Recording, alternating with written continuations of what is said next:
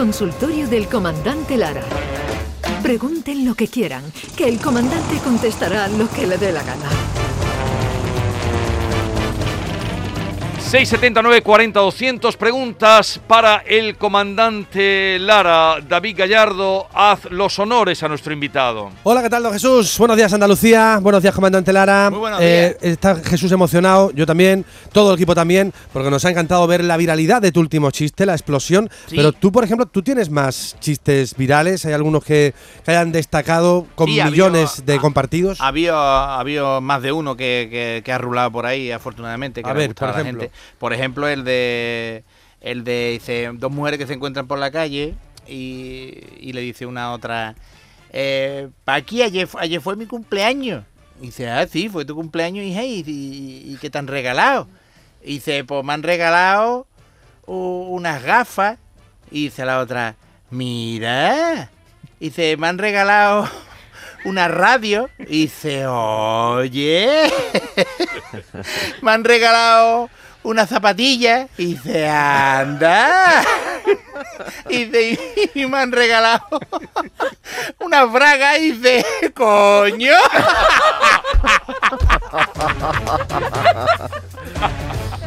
Y también había otro por ahí. Otro ahí con, con viralidad, con viralidad eh, total. Combinada. Que- con- exactamente, con viralidad.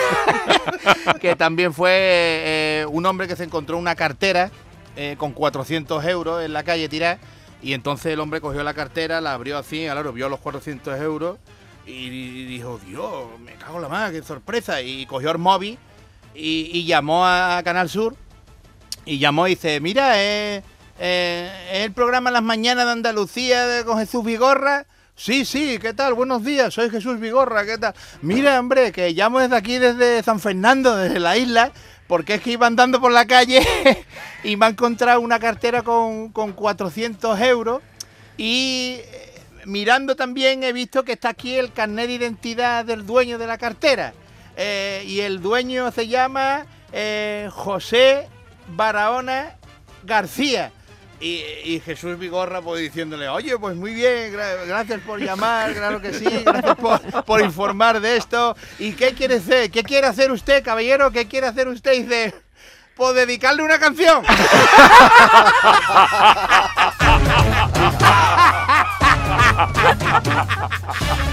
Que me ha salvado el día, ¿no? Claro, a salvar fin de semana. Es la primera vez que sales en un chiste, Jesús, ¿no? La primera vez, la primera vez. Eh, comandante, comandante. Sí. Eh, Comandante, eh, comandante. Comandante, comandante.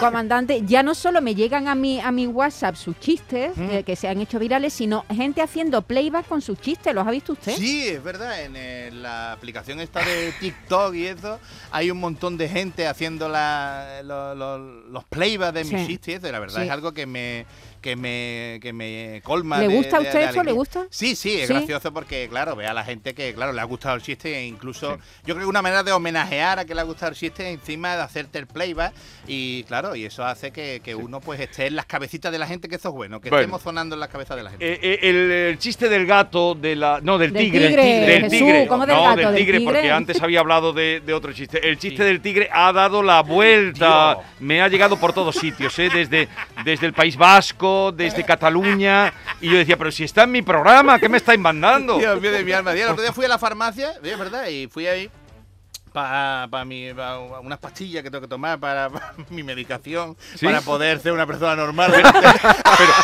pero, comandante, ya está usted mejor, ¿eh? sí, sí, estoy un poquito El mejor. tratamiento Y- ya va mejor. Y lo primero que me dio el farmacéutico, Pepe, vamos, el farmacéutico de mi barriada, oye, eh, hay que ver qué manera más graciosa de bajar un tigre de un árbol, no sé qué. Lo primero que me dijo, eh, me harté de reír. No, pero el tratamiento va mejor, ¿eh? va funcionando. Bueno, preguntas para el comandante Lara 670 940 200. Eh, adelante. Jesús, que cumpla muchísimos, muchísimos más, que hace mucha falta en la radio, en la radio y en la vida, por Dios. Besito desde Tarifa, Ay, que es el cumpleaños de Jesús. No, pero son preguntas para el comandante. Son preguntas para el La comandante. chivatada esta mujer, felicidades Jesús. Muchas gracias, comandante. ole, gloria para ti siempre, me cago en la más, ole. Vamos allá, va, va, va, va con viaje tú, venga hasta cargo. Pero si es que estamos perimetrados, comandante. dinero. Bueno, da igual, la tarta perimetrada también se puede comer.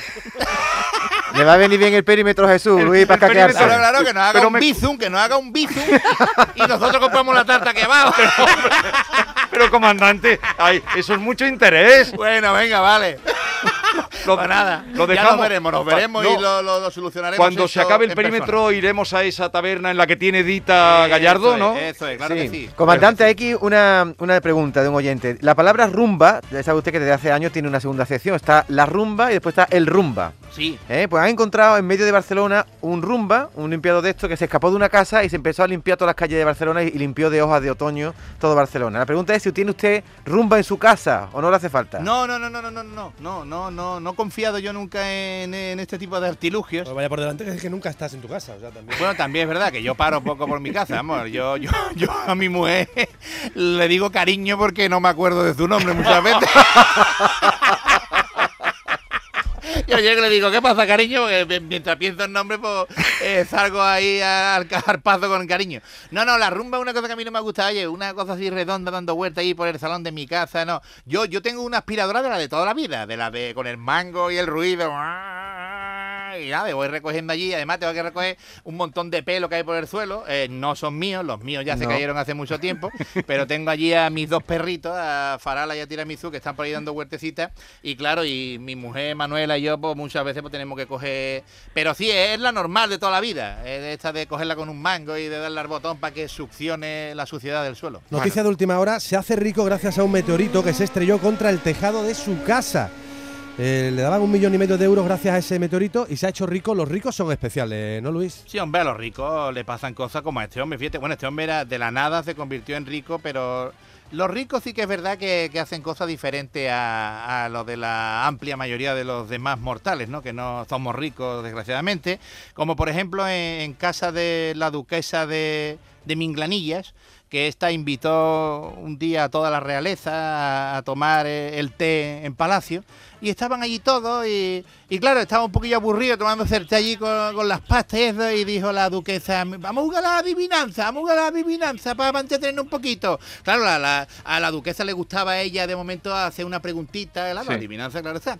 Y venga por la, la primera, venga la primera, la primera, y le dio a la duquesa por mirar sin por la ventana y vio a su sobrina montando a caballo y, y dice la, la duquesa, ya tengo la primera adivinanza. Y dice, grande y brioso y entre las piernas de la mujer se pone nervioso. Claro, y allí levantó la mano allí uno de los que estaba, el conde de Sáez. A ver, sí, conde, dice, yo lo sé, eso es la picha. y toda la gente y los demás invitados con las manos en la cabeza. ¡Oh, Dios mío! ¿Qué ¡Qué maleducado que eso es! ¡Qué vulgar, por favor! ¿Cómo se le ocurre ofender a la duquesa de esa manera? Eh, la duquesa y enfadada. Eh, Sebastián, por favor, traiga la capa y el sombrero del conde que se retira ahora mismo. Hombre, no, hombre, por favor, discúlpeme, hombre, por favor. Eh, señora, señora, discúlpeme, hombre, que ha sido lo mejor un impulso, hombre, dejarme seguir jugando. Bueno, venga, una segunda oportunidad. Y dice la duquesa, venga, vale, eh, lo dejamos. Eh, vamos a hacer la segunda adivinanza. Y miró la duquesa así y vio a uno de los que estaba allí también, a una de las realezas que estaba allí jugando con, con una sortija de matrimonio en su dedo.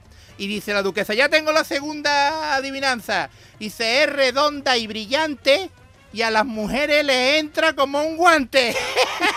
y otra vez levantó el conde de ya en la mano. y se la pilla. Toda la gente yo trabajando, oh. por favor, que me hombre, por favor, otra falta de respeto, no puede ser, hombre. Eh, Sebastián, traiga la capa y el sombrero, que el conde se va ahora mismo. El otro, hombre, no, por favor, eh, perdonadme, pero es que me ha parecido que era eso, ¿no? hombre? Dejarme una tercera vez. Bueno, venga, conde, la última ya, eh, hombre, por favor. Y dice, venga, vale, vamos a dejar jugar un ratito más. Y entonces dice, otra vez, la duquesa pues allí en la merienda a, un- invitado metiendo la tostada en el té. y dice, ya tengo la tercera divina. y dice, entra seca y esponjosa. y sale mojada y babosa. y dice el conde de Sáez, Sebastián, tráete la capa y el gorro. Esta vez sí es la pincha.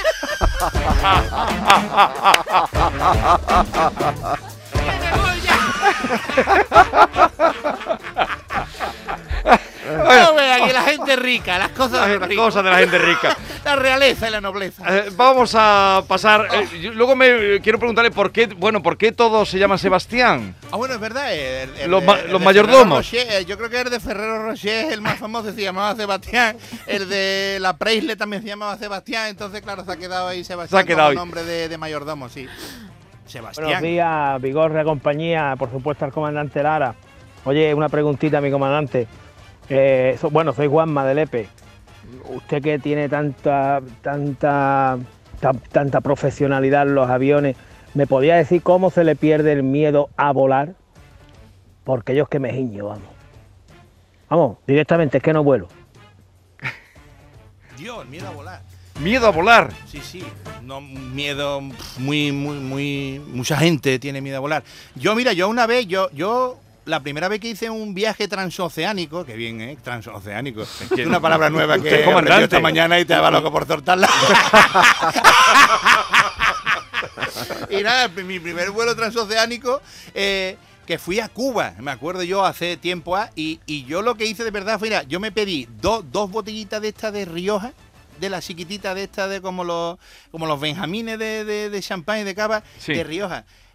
Y, a las alturas, eso tiene que subir más seguro, no sé. Y mira, me tomé las dos copitas de Rioja y cogí un cebollazo muy gracioso. Y la verdad es que las 8 o 9 horas de avión se me pasaron del momento, me quedé dormido, me desperté. ¿Ese ahí. es su consejo entonces, el alcohol? Yo- Bueno, el alcohol, hombre, de manera moderada. Y nada más que me vi dos, Dos botellitas. dos botellitas de estas chiquititas, tú sabes. Pero yo creo que ahí arriba, eh, con la presión atmosférica, te subirá más, te dará más en la patata y te deja con un. Mira, que yo me quedé dormido, me desperté, hubo un momento que no sabía dónde estaba y todo.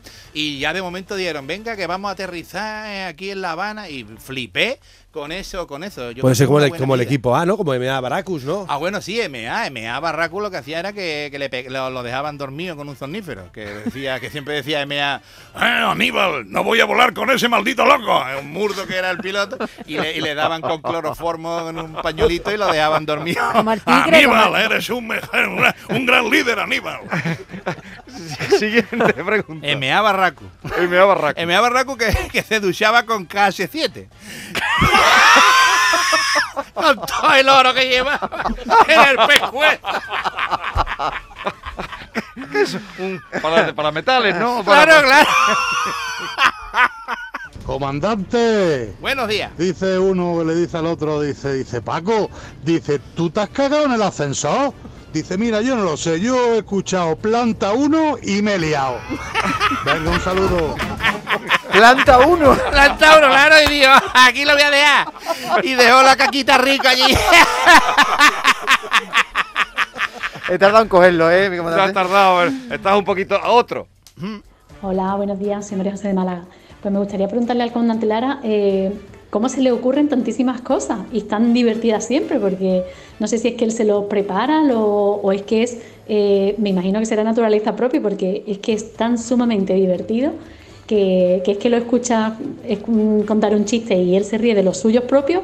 Y es que aunque no lo termine, ya te estás riendo antes que termine el chiste. Entonces, qué genial. Me encanta que lo hayáis rescatado en esta hora y porque es que nos hace pasar unos ratos estupendos. Así que felicidades, comandante. Gracias. Ole, que sumamente, sumamente divertido, ¿eh? que me ha gustado eso- esa expresión, sumamente divertido. Pero esto es de nacimiento, comandante. No, de- no, ¿qué va, qué va? Yo, yo, yo siempre he sido un tío muy tímido, muy cortado. Yo no, yo nunca he sido el que ha animado los cotarros ni nada. Lo que pasa, no sé, fue la llegada al instituto, de verdad. En el instituto fue donde afloró la- el pamplineo mayúsculo y, eh, y la verdad es que ahí en el instituto pues fui dando rienda suelta a todas las pamplinas y a todas las, a todas las chorradas que se me pasaban por la Habría, cabeza. habría que preguntar a los profesores. Eso, eso, eso. No, no, contento había alguno. Algunos estarían contentos, no, pero se reían también. eh, Provocábamos que se rieran mucho. Estaba Ismael Jordi, el tenor, era uno de los compañeros de Luisito. Sí, Ah, el ¿sí? tenor, el tenor. Ismael Jordi, o todos los compañeros de edad, un tal David Gallardo, ¿eh? que- que- que lo Oye, tengo Estábamos sentados detrás. Oye, Gallardo, y sería cuestión de recordarle a nuestro oyente que el show del comandante Lara sigue los domingos a las 12 de la Sí, noche. señor, no lo- domingos 12 de la noche, de 12 a Cierto, 1 y, y preparando nuevos guiones que va a ser muy divertido lo- los que vienen. O sea que, que invitamos a todos. Por cierto,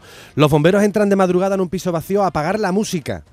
Habían dejado a alguien a- allí dentro de la música y esto de los vecinos es un problema, Luisito. Hombre, claro, lo que los vecinos se dejen la música por la madrugada fuerte es un problema grande para el vecindario, pero lo- los vecinos siempre damos problemas a los demás, claro, es normal, algún ruido, algún dita se, se te va la mano y la lía, como por ejemplo eh, este camionero, eh, Jesús y compañía, un camionero que llevaba cuatro meses de ruta sin parar por su casa, claro, este hombre pues estaba en Francia, en Italia, repartiendo en Bélgica, eh, para abajo ya total, cuatro meses y ya bajó para España, ya llegó a su casa y después de cuatro meses sin ver a la mujer, pues claro, este hombre llegó más caliente que un balonazo en la oreja, este hombre estaba loco por despeinar la cotorra, claro, entonces...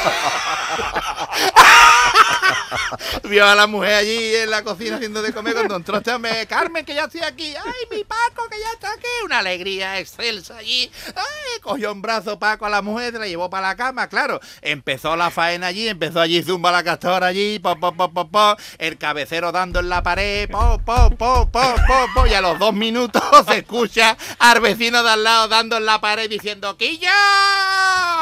Vamos a relajarnos una mijita que lleváis toda la semana igual.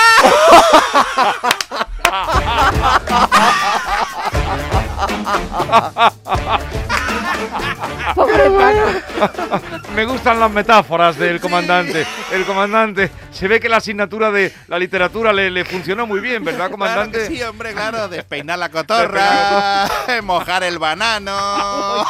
Esa era la asignatura que mejor se le matar, daba. Matar la rata a palos. También es- Matar la rata a palo. Siguiente pregunta. Buenos días, Jesús Vigorra. Todavía me estoy riendo con el chiste de la marquesa. Y quería preguntarle al comandante Lara si en algún momento habrá pensado si Eto lo ha escuchado remeándolo alguna vez. ¿Qué pensará Eto de él? Pues mira, eh, lo ha escuchado, lo ha escuchado. No sé lo que piensa de todo de mí ni de la imitación que hacíamos en el pelotazo, pero, pero eh, Pedro Buenaventura eh, estaba de fisio eh, en el Barcelona en su tiempo y me contó que le había hablado con Yuyu, con, con José Guerrero Yuyu, y le había dicho que en el vestuario habían escuchado tanto Messi como Eto'o la bulería de Eto'o. De, entonces, no sé, dice que se reían y se miraban allí, claro, pero claro, no tengo más información, pero lo que sí tenemos eh, cerciorado gracias al señor Buenaventura es de que lo escuchó. Eto'o ha escuchado las bulerías de, de Y, Samuel del y recordamos a toda la audiencia que Xavi, el jugador del Barcelona, Sí. Por la familia y los amigos lo contrataron a Luis Lara, lo metieron en un avión, lo mandaron a Qatar y A Doha. fue la sorpresa Sí. de, de Xavi Hernández en el cumpleaños Estuve de- actuando en el cumpleaños de Xavi Hernández en Doha, ¿eh? Dios mío. Madre ¿Y mía. qué hiciste ahí? ¿Un monólogo o qué? Sí, sí, estuve allí un monologuito aquí corto de media hora y nada, Xavi tiraba al suelo y los amigos y Xavi me dio un abrazo y flipando A y nada. Qatar, a un- Qatar. Pero si eso solo era cosa de Julio Iglesias, cosas así, ¿no? Pues fíjate, me metieron en un avión, me llevaron a Doha. En un hotel de esto de que tendría 14 o 15 estrellas, porque no vea qué lujo, me cago en la el espectáculo de aquello de Doha y nada, nos llevaron allá a la cena de, del cumpleaños, una fiestaca que montó allí el señor Hernández. Pero, y nada, sí. Usted no se vio cortado en ningún momento. en Hombre, de- claro que de- sí, claro que sí. 14 Me, me, estrellas. me, me- me pudo un poco la situación al principio. Yo sudaba más que un testigo farso. Yo estaba allí un poquito descolocado. Pero lo que me hizo venirme arriba fue nada más que entré en el salón. Xavi se levantó con los ojos así ojipláticos, como si hubiera visto ahí a un- Ah, una fue aparición, fue una aparición, claro. y no, él no lo sabía, claro, sí era sorpresa. Una sorpresa de su mujer, de su señora y los amigos. Y claro, y, y cuando, cuando me vio y plático se levantó, vino, me dio un abrazo, comandante. Y yo qué sé, claro, allí me quedé un poquillo, claro, cortado al principio, pero cuando vi esa reacción de Xavi, digo, Dios, aquí la voy a liar. Y le conté unas cuantas cosas y todo el mundo tirado al suelo. Y la verdad es que fue magnífico y una experiencia súper chula. Pues aquí terminamos Es ya. una caja de sorpresas, Eh, eh, el comandante. Una Sí. última pregunta. No de Pandora, de sorpresa. Buenos días, Soledad desde aquí de Málaga. Es que me parto. Eh, lo escuché la semana pasada al comandante Lara, no lo había escuchado nunca, por cierto, y, y hoy pues, también lo estoy escuchando. Y después de tanta, de tanta angustia, de tantas cosas que estamos pasando, que me haya hecho, el, bueno, la semana pasada, mear, mear. ¡Mear! Me ha ¡Incitar, gustado mucho. incitar! Adiós, comandante. ¡Adiós!